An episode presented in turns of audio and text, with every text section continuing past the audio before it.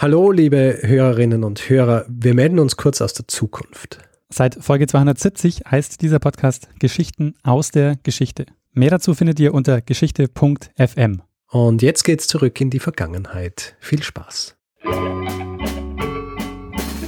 Lernen ein bisschen Geschichte.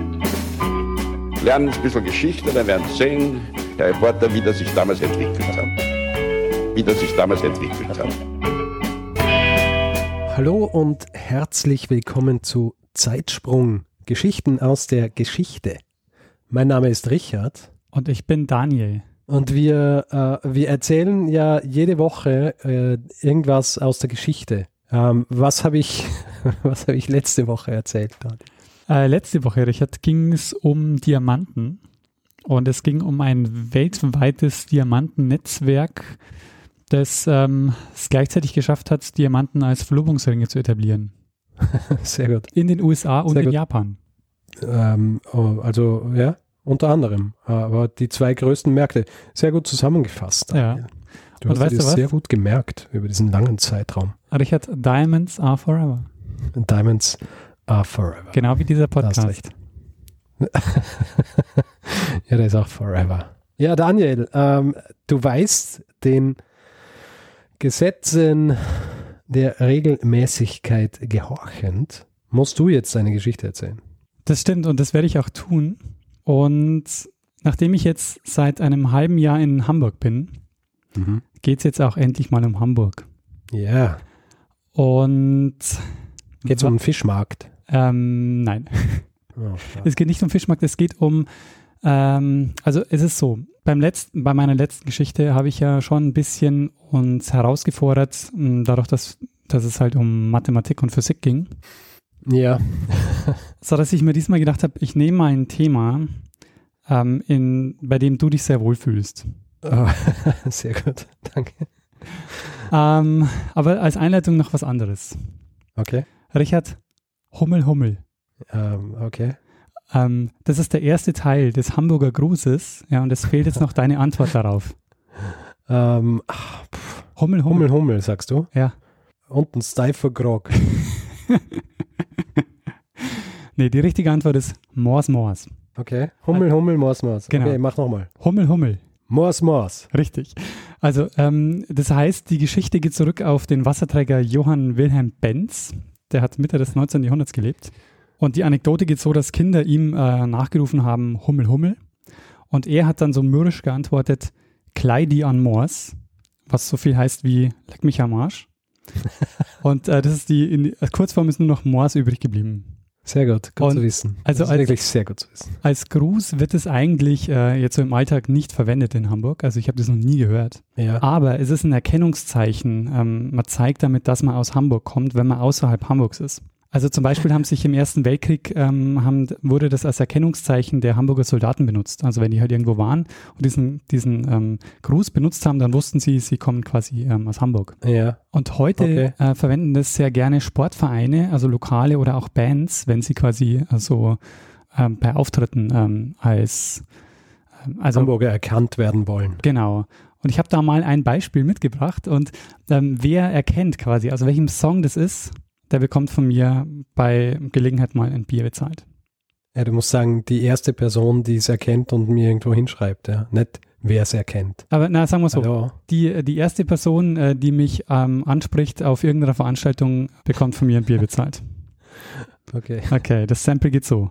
Hummel, Hummel, Hummel, Hummel, Hummel, Hummel, Hummel, Hummel. Ja, Ja, sehr schöne Einleitung. Also nur als Zeichen, oder, dass Oder war das jetzt die Geschichte? nee, nee, äh, die Geschichte kommt jetzt. Das war nur die Einleitung. Äh, ich wollte dieses äh, Stück nur kurz spielen, um dir zu zeigen, das wird auch wirklich benutzt. Also es gibt es jetzt, habe nicht ich mir ausgedacht. Ja, ach so, ja. Ich habe schon befürchtet, dass das irgendwie deiner kranken Fantasie entspringt, aber Richtig. Also wenn ich jetzt in Zukunft sage, Richard Hummel Hummel, Mors, Mors. richtig. Sehr gut. Also, jetzt kommen wir zur eigentlichen Geschichte. Sehr gut. Wir springen ein bisschen weiter zurück. Wir gehen nämlich zurück in, zu den Anfängen Hamburgs und die Mhm. liegen in dir sehr vertrauten Zonen, nämlich im 8., 9. Jahrhundert. Mhm. Mhm. Mhm.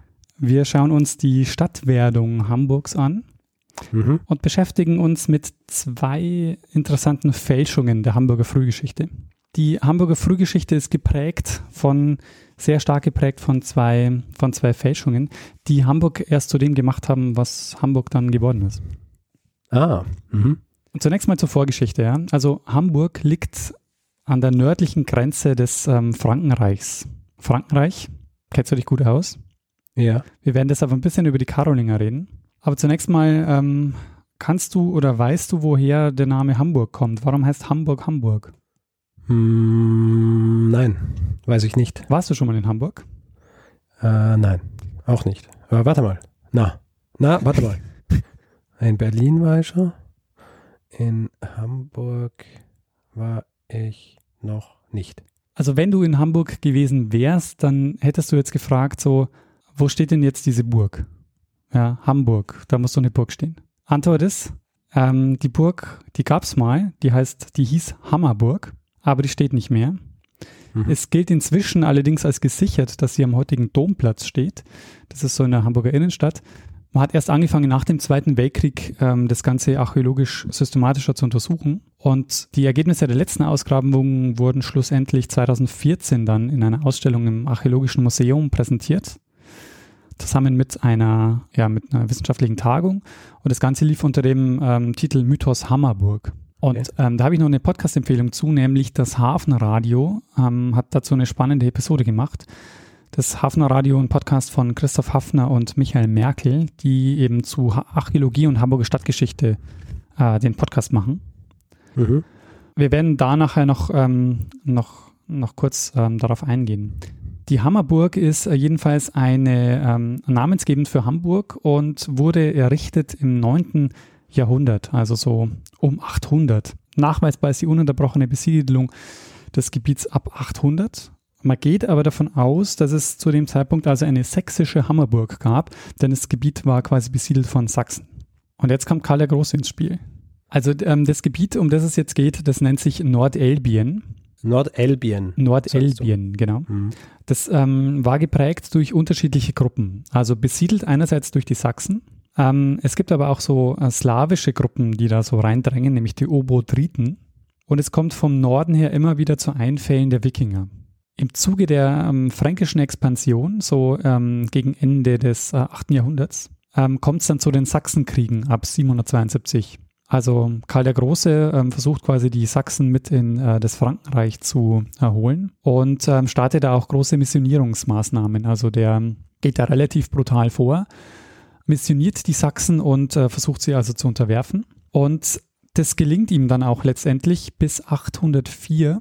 Und ähm, Karl der Große überträgt dann die Verwaltung dieser nordelbischen Gebiete, die quasi vorher noch Sachsen waren, äh, die überträgt er den verbündeten Obodriten, also den Slawen. Und Nordelbien fungiert dann in dieser Zeit so als Pufferzone zwischen Franken und Dänen. Allerdings nur wenige Jahre, weil so ab 810 beginnt er dann mit der Eingliederung des Gebietes in, in das Frankenreich. Und das entscheidende Mittel, äh, wie quasi die Karolinger äh, so Gebiete versucht haben zu ähm, sich äh, sich einzuverleiben, war quasi über die Missionierung. Also die haben über deshalb läuft das Ganze auch unter der Bezeichnung nordische Mission. Und ähm, die Zeit ist jetzt eben auch geprägt mit dem Aufstieg ähm, Hamburgs. Ludwig der Fromme ist der Sohn und Nachfolger Karls des Großen. 813 bis 840 war er Kaiser, ist zwischendurch mal abgesetzt worden. Und er ist deshalb wichtig, weil er wählt Hamburg als administratives Zentrum Nordelbiens. Mhm. Das Problem ist allerdings, dass für diesen Zeitraum noch keine schriftlichen Quellen vorliegen. Darüber wissen wir quasi eigentlich nichts, außer halt mehr oder weniger die ganzen archäologischen Quellen, die wir haben. Mhm. Also die, die dinglichen Quellen. Genau. Und wir werden jetzt ähm, über die erste Fälschung sprechen, ähm, die die frühe Hamburger Geschichte geprägt hat. Und ich muss noch eine Sache vorausstellen, ähm, vorausschicken. Die Sache, die ich jetzt erzähle, ist wirklich noch einigermaßen ähm, umstritten in der ähm, Geschichtswissenschaft oder überhaupt in der Forschung. Also nicht nur Geschichte, sondern auch die archäologische Forschung. Ähm, ich folge da in dem, was ich jetzt erzähle, den Ergebnissen, die auch in dieser Ausstellung präsentiert wurden, dieser Mythos Hammerburg. Die Ausgangspunkt ist folgendes. Ähm, Ludwig der Fromme, der stellt im, am 15. Mai 834 eine Urkunde aus. Und diese Urkunde, die gilt als die Gründungsurkunde des Bistums Hamburg. Und das ist auch die erste urkundliche Erwähnung Hamburgs. Und ähm, Ansgar, Ähm, Ansgar, kennst du Ansgar? Nein. Ansgar, ähm, der hat auch den Beinamen der Apostel des Nordens. Der ähm, ist auch dann heilig gesprochen worden. Und ähm, Ansgar ist ähm, eine, eine ganz zentrale Person in dieser frühen Geschichte Hamburgs. Und ähm, wir wissen deshalb ähm, einiges über den Ansgar, weil sein Schüler und Nachfolger, der Rimbert, die Vita Ansgarii geschrieben hat. Und äh, diese Vita Ansgarii wird auch noch ganz wichtig werden jetzt in der Beurteilung dann dieser Gründungsurkunde. Die strittige Frage, die, ähm, die jetzt quasi im Raum steht, ist, dass mit dieser Gründungsurkunde, also in dieser Gründungsurkunde steht, dass die Errichtung eines Bistums beziehungsweise sogar eines Erzbistums Hamburg durch Papst Gregor IV. 9, äh, 831 beziehungsweise 32 errichtet wurde. Und jetzt stellt sich folgende Frage. Wie konnte ein Bistum oder sogar ein Erzbistum im Niemandsland, ja, an der nördlichen Peripherie des Frankenreiches gegründet werden, das über keinerlei klerikale Infrastruktur hat, das ähm, keinerlei administrative Struktur hat, das noch nicht mal eine städtische Ausprägung hat, das quasi im noch nicht entwickelten Hinterland sitzt und wo es auch keine Suffraganbistümer gibt. Suffraganbistümer heißt, äh, dass du quasi, wenn du ein Erzbistum bist, dass du dann auch andere Bistümer quasi unter dir hast. Und die Antwort, die jetzt gegeben wird und die Antwort, die quasi in dieser, die die neuere Forschung repräsentiert, die sagt, ja, die Antwort ist ganz einfach. Die ähm, Urkunde ist gefälscht. Die Urkunde, die quasi ähm, angeblich diese Gründungsurkunde ist, die von Ludwig dem Frommen ausgestellt wurde, das ist eine, eine spätere Fälschung. Und da gibt es eine spannende Diskussion dazu und wir folgen quasi einem äh, dieser äh, Historiker bzw. Diplomatiker, dem Theo Kölzer, der ähm, mhm. die der hat quasi sich alle Urkunden Ludwigs des Frommen nochmal genauer angeschaut und hat also quasi versucht, herauszufinden, was man quasi jetzt noch als ähm, gesichert annehmen kann und wo man davon ausgehen kann, dass es sich äh, um gefälschte Teile der Urkunde handelt. Die Frage ist jetzt quasi, wie kommt es zu dieser Fälschung und wann kommt es zu dieser Fälschung? Also ähm, wenn man jetzt davon ausgeht, quasi diese Ur Gründungsurkunde ist eine Fälschung, dann fragt man sich ja, an welcher Stelle und wann ähm, kommt quasi diese Fälschung rein? War das Ansgar selber, der sich quasi selbst ähm, ein Erzbistum bescheinigt hat oder war das quasi erst später jemand, der ähm, das nachträglich quasi äh, versucht hat, für Hamburg zu reklamieren. Weil du sagst, äh, dass die neuere Forschung von, äh, äh, definier mal den Zeitrahmen neuer. Ist es in den letzten zwei Jahren oder in den letzten 20 Jahren oder? Also diese, ähm, diese Studie von Theo Kölzer, die ist von äh, 2014, ja. Ah ja, okay, also schon sehr, sehr äh, neuere Forschung eigentlich. Und es, ähm, deshalb ich war mir kurz unsicher, ob ich die Geschichte machen soll, weil es ist so, in diesem äh, Sammelband zum Mythos Hammerburg mhm, ja. gibt es zwei Aufsätze. Der eine ist von Theo Kölzer, der quasi beschreibt, ja. das ist hier eine, eine Fälschung. Und es gibt aber den Gegenaufsatz ja. dazu, der argumentiert, ähm, dass, dass, es eben, dass es eben keine Fälschung ist. Aber äh, was, hat dich, äh, äh was hat dich davon überzeugt, dass, äh, dass die äh, Kölzersche Darlegung richtig ist? Ähm, das liegt daran, weil ich das Gefühl habe, dass es relativ schlüssig erklärt, ähm, was, was danach passiert. Da, dazu werden wir nämlich jetzt kommen, die Erklärung dessen, warum man davon ausgeht, dass es eine Fälschung ist. Das liegt nämlich am, am Zweck der Fälschung. Es ist so, Ludwig der Fromme stirbt 843 und weißt du, was danach passiert? Na, was passiert danach? Jetzt kommt zur Reichsteilung, bekannt als Vertrag von Verdun. Seine Söhne teilen sich das Reich auf und Ludwig der Deutsche übernimmt das Gebiet, in das äh, das heutige Hamburg fällt. Und das ist eine Zeit, wo man eigentlich so ein bisschen von dem Niedergang Hamburgs äh, sprechen kann. Also wir reden davon quasi 800 mehr. Das ist jetzt schon der Niedergang. Genau. Schnell gegangen. 800, ähm, 845 ähm, heißt es in dieser Vita Ansgari, dass die Wikinger ähm, die Stadt plündern und quasi mehr oder weniger komplett äh, niederbrennen und platt machen das ist quasi auch schon ein Argument zu sagen, also die Stadt wird quasi mehr oder weniger 800, ähm, beginnt sie quasi an, an Bedeutung zu gewinnen und äh, beginnt die dauerhafte Besiedlung, wird dann quasi relativ schnell zu einem Erzbistum und ist quasi 18, äh, 845 wieder mehr oder weniger ähm, im Niedergang begriffen. Das ist einfach mhm. so ein bisschen nicht, nicht wirklich plausibel. Es gibt allerdings keine archäologischen Hinweise, ähm, dass es zu dieser Katastrophe kam. Also man würde quasi erwarten, wenn die Stadt niederbrennt, dass man das halt auch archäologisch fassen kann, aber das kann Also die. Katastrophe ist, dass sie von den Wikingern äh, quasi gesackt worden ist. Genau. Aha. Also wir wissen darüber sehr ausführlich ähm, aus der Vita Ansgarii, aber es gibt keine archäologischen Hinweise darauf. Die Vita Ansgari berichtet, dass ähm, Ansgar flüchtet aus Hamburg, aus Hammerburg, vor den Wikingern und dann in Bremen Bischof wird. Ähm, Ansgar ist eigentlich nach Hamburg gekommen als Missionsbischof. Also er wird von, von Ludwig der Frommen, äh, vom Ludwig dem Frommen als Missionsbischof nach Hamburg geschickt. Und das ist jetzt auch so quasi eine Streitfrage. Man sagt, ja, okay, er war in Hamburg, aber er war quasi als Missionsbischof in Hamburg, nicht als Bistumsbischof oder nicht als Erzbischof. Und Ansgar geht also quasi nach, nach Bremen, äh, wird dort ähm, Bischof. Und Bremen ist ein Suffraganbistum des Kölner Erzbistums.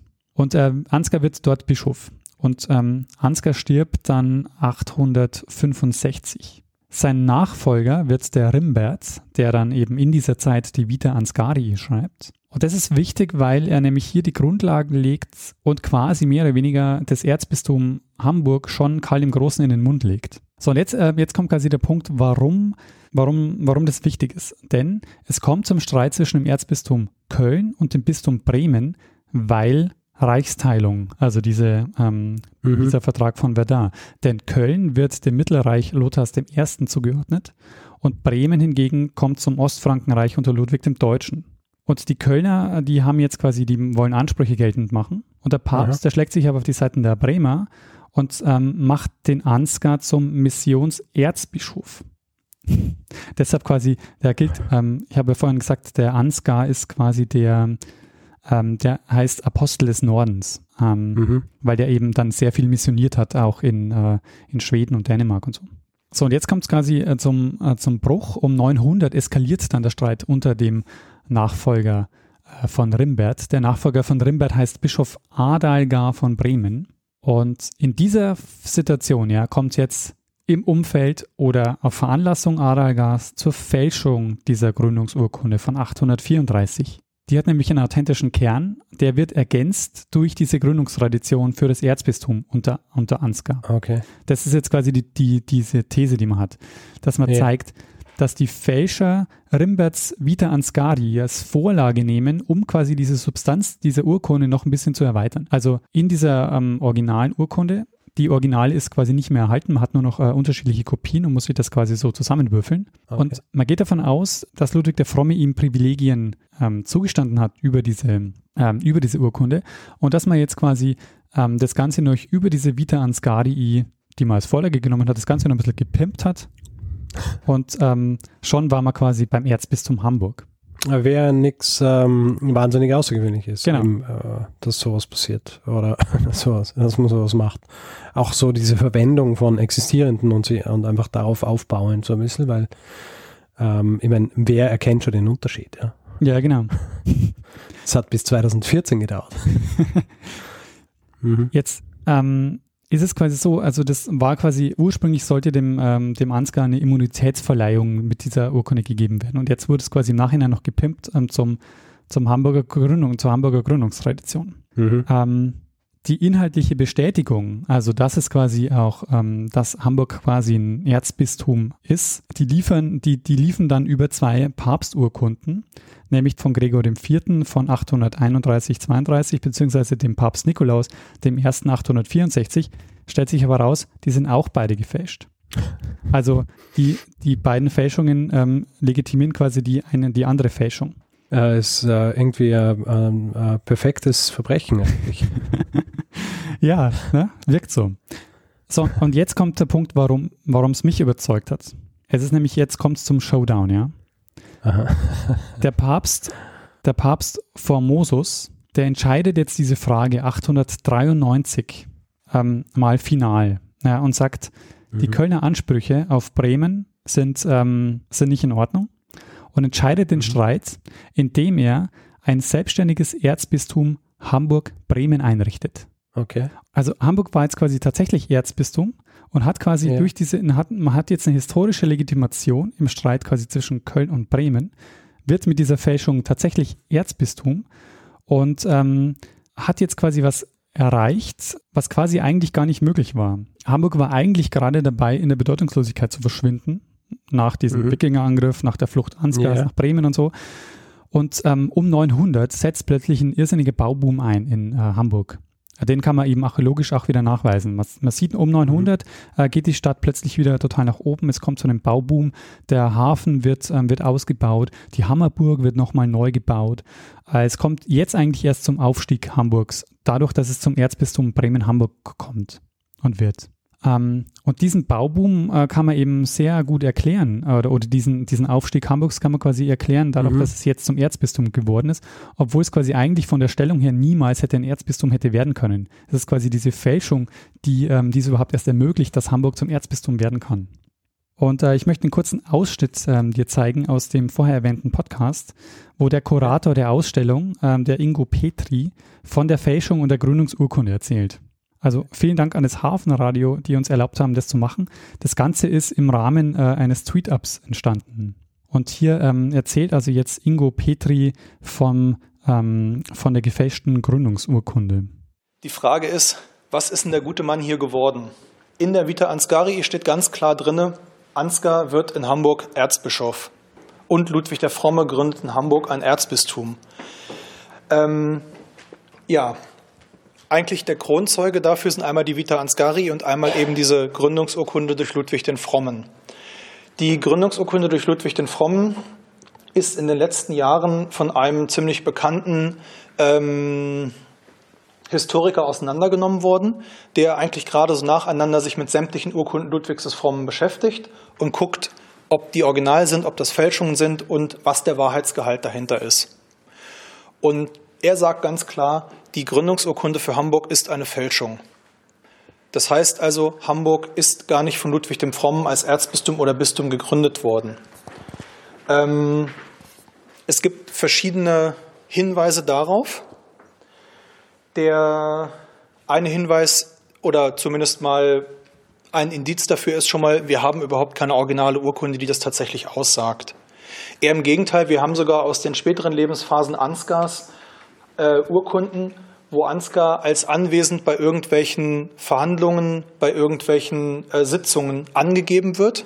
Und in diesen Urkunden werden die anwesenden Geistlichen immer dem Rang nach und zwar mit Titel aufgelistet. Ansgar steht meistens ganz hinten ohne Titel. Das heißt also, wäre er irgendwie Bischof oder sogar Erzbischof gewesen, dann wäre das nicht passiert. Er selber hat sich tatsächlich auch nie als Erzbischof oder Bischof bezeichnet, sondern immer nur als Bruder also sprich als Mönch. Und Ansgar wird später, als er dann aus Hamburg verschwindet, wird er in Bremen Bischof. Wenn der in Hamburg Erzbischof gewesen wäre, hätte er in Bremen ja nicht Bischof werden können, dann wäre er degradiert worden. Das sind also so verschiedene Indizien, die eigentlich darauf hinweisen, dass Ansgar in Hamburg gar nicht Erzbischof war. Jedenfalls ähm, ist ein weiteres Problem, dass verschiedene weitere Gründe, die immer so als Sonderweg Hamburgs bezeichnet wurden, noch eine eine Schwierigkeit für die Historiker immer darstellten. Und zwar ist es völlig ungewöhnlich, so nah an der Reichsgrenze in gerade frisch erobertem Gebiet von null auf plötzlich ein Erzbistum zu errichten. Das wäre Hamburg wäre das einzige Beispiel gewesen. Das nächste ist, Erzbistümer brauchen sogenannte Suffraganbistümer. Das heißt also, man hat ein Erzbistum und es hat viele kleine unterstehende Bistümer, ähm, die es quasi regiert. Hamburg hat keine Suffraganbistümer. Das passt eigentlich alles nicht zusammen. Und deswegen sagt man, Ansgar oder gehen wir davon aus, dass Ansgar hier in Hamburg nur Missionar war. Er hatte wahrscheinlich den sogenannten Titel des Missionsbischofs, was aber eben nicht bedeutet, dass er wirklich Bischof war und ein Bistum besaß, sondern ähm, er war hier nur hergeschickt worden als Missionar.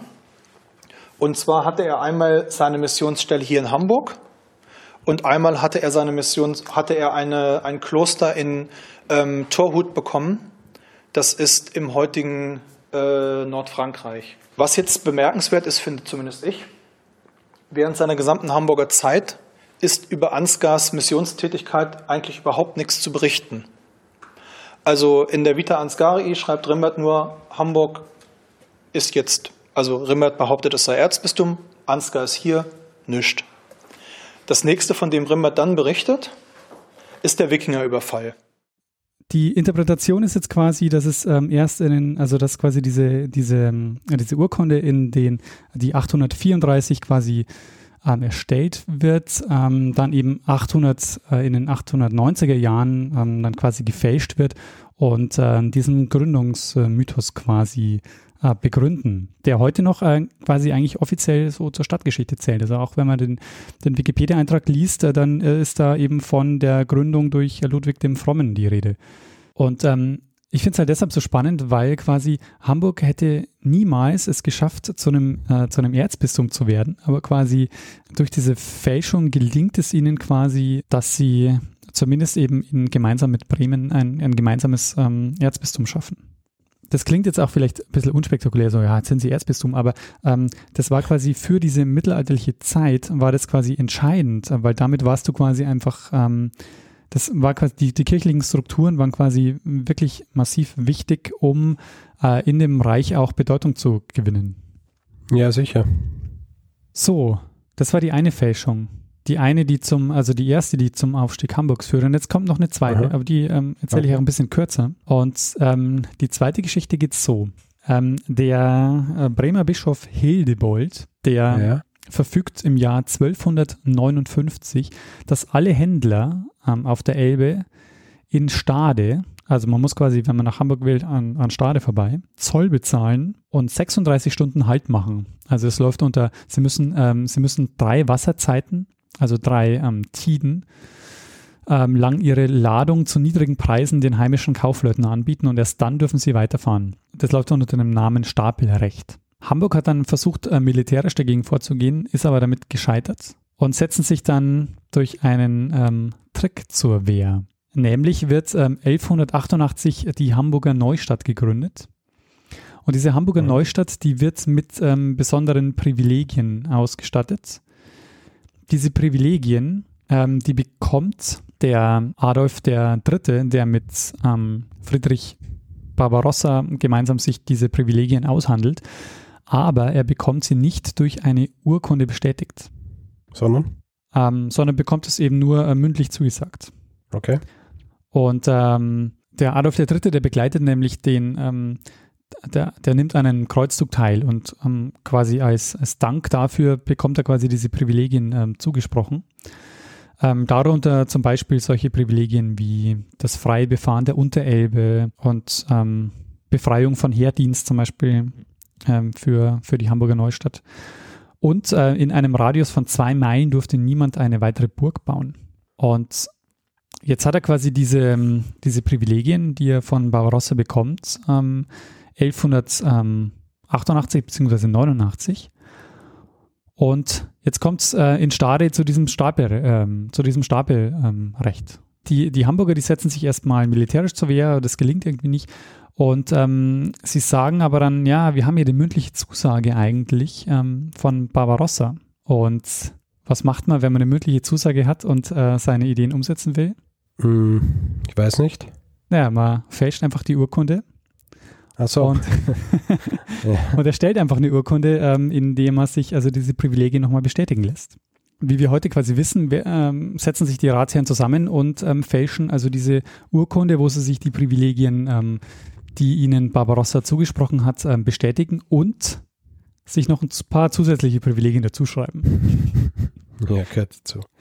Ähm, das ist dann äh, nur, nur konsequent. Also sie schreiben sich halt dann ein paar Privilegien dazu, die Hamburg dann nochmal im Elbhandel ähm, sehr bevorteilen. 1266 ähm, wird quasi diese, ähm, diese Urkunde überbracht und der Trick ist jetzt, die Urkunde war quasi von ähm, Barbarossa unterschrieben, der zu dem Zeitpunkt natürlich längst nicht mehr gelebt hat.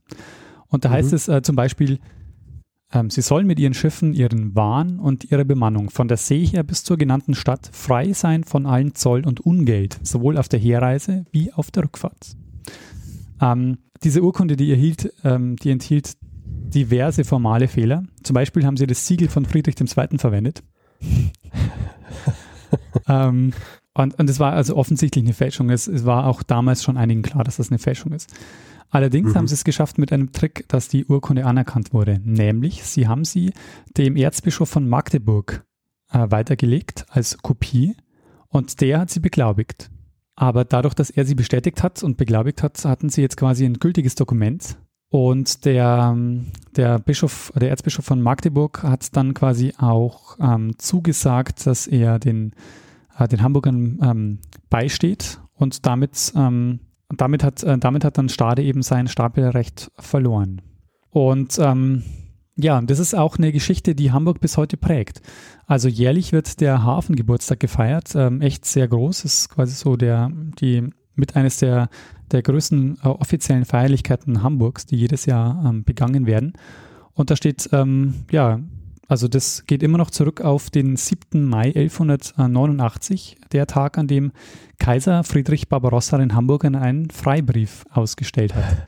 Und auf der Website heißt es, am 7. Mai 1189 stellte Kaiser Friedrich Barbarossa den Hamburgern einen Freibrief aus, der Schiffen auf der Elbe bis an die Nordsee Zollfreiheit gewährte. Und ähm, ja, das ist quasi bis heute offizielle Hamburger Geschichte, obwohl völlig klar ist, dass diese, ähm, diese Urkunde auch gefälscht ist. Weißt du, fake it till you make it. Richtig. Ja, und das war mein Zeitsprung zur Frühgeschichte Hamburgs, das quasi seinen Aufstieg und seine Bedeutung zweier mehr oder weniger dreister Fälschungen zu verdanken hat. Ich muss ja zugeben, ja, dass ich in ähm, meinem Leben äh, wahrscheinlich noch keine zwei Sekunden über den Ursprung Hamburgs nachgedacht habe. Und ähm, ich bin überrascht, dass das so eine spannende Geschichte ist. Und das auch wieder so eine klassische so Lügen- und Intrigen-Sache ist. Äh, Finde ich immer am besten. Das äh, am unterhaltsamsten. Und auch so ein bisschen am, äh, so ein bisschen sinnbildlich für diese Zeit, ja die, äh, die Möglichkeiten, die sich da so ergeben haben, ja? dass du dann halt, dass du dann halt äh, relativ, relativ einfach äh, dir solche Sachen einfach ähm, für deine Stadt ähm, zusammenstellen hast können eigentlich. Ja, weil die Nachprüfbarkeit natürlich auch halt sehr, sehr schwer Eben. gegeben ist. Na, sehr gut. Äh, sehr gut. Äh, Hamburg. Jetzt, jetzt habe ich wieder mal was gelernt über was, von dem ich echt gar keine Ahnung gehabt habe. Ja, Hummel, Hummel, gell? Ja. Ja, cool. Sehr gut. Ähm, dann würde ich sagen, lass uns gut sein. Machen wir, ja, äh, mach mal, mach mal den Sack zu, ja? Tja. Für diese Woche. Und ähm, machen wir noch einen Feedback-Blog und äh, ja. Feedback. Wer zu dieser Folge oder auch zu anderen Folgen äh, Feedback geben will, kann das gern machen über Facebook, facebook.com slash Zeitsprung.fm oder Twitter, da ist der Daniel der at Mestzner, ich bin at Stormgrass, ähm, dann auf unserer Website natürlich zeitsprung.fm und äh, per E-Mail gern auch feedback at zeitsprung.fm und gern auch ähm, Reviews schreiben auf iTunes oder Sterne vergeben um uns zu bewerten. Richtig. Außerdem gibt es die Möglichkeit, uns äh, finanziell zu unterstützen per PayPal und Flatter. Mhm. Und ja, dann, Richard, ähm, bleibt uns wieder nichts, ne? uns bleibt nichts. Uns bleibt nichts erspart und nichts übrig, ja? Ja, außer und, äh, ihm das letzte Wort zu geben. Richtig, um ihm das letzte Wort zu geben. Bruno Kreisky. Lernen ein bisschen Geschichte. Lernen ein bisschen Geschichte, dann werden Sie sehen, der Reporter, wie das sich damals entwickelt hat. Wie das sich damals entwickelt hat. Und noch mein Test, Richard. Hummel, Hummel. Mäus, Mäus. Mors, Mors. Mors, Mors. Okay.